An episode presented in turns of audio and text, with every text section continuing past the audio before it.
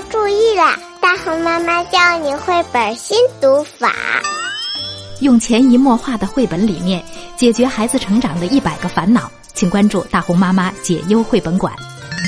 孟爷爷心情推荐哟。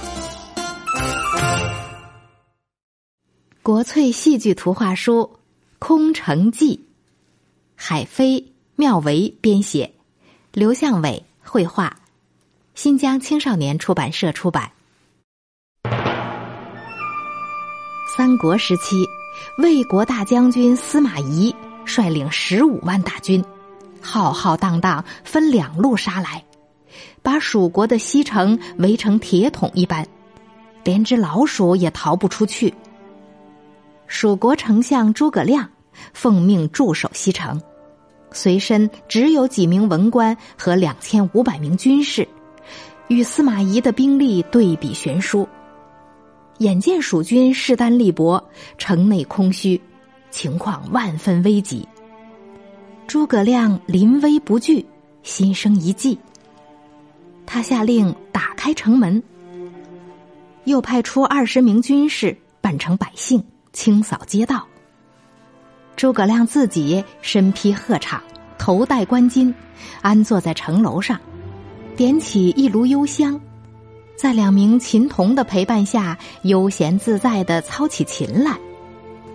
司马懿兵临城下，勒住战马，眼见城门洞开，毫不设防，扫地的百姓旁若无人，而诸葛亮在城楼上抚琴自娱。不禁大吃一惊，他无法断定城中有没有伏兵。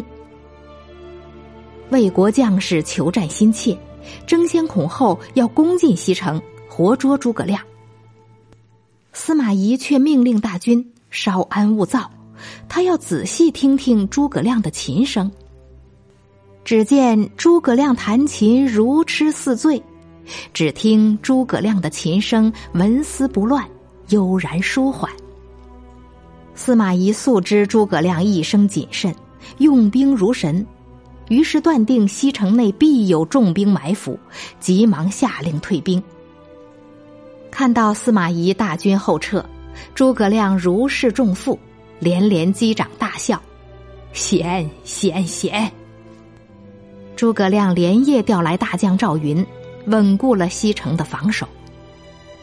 司马懿得知自己中了诸葛亮的空城计。捶胸长叹：“唉，我还是不如诸葛亮啊！”刚才我们讲的是国粹戏剧图画书《空城计》，今天的故事讲完了，我们该睡觉了，晚安。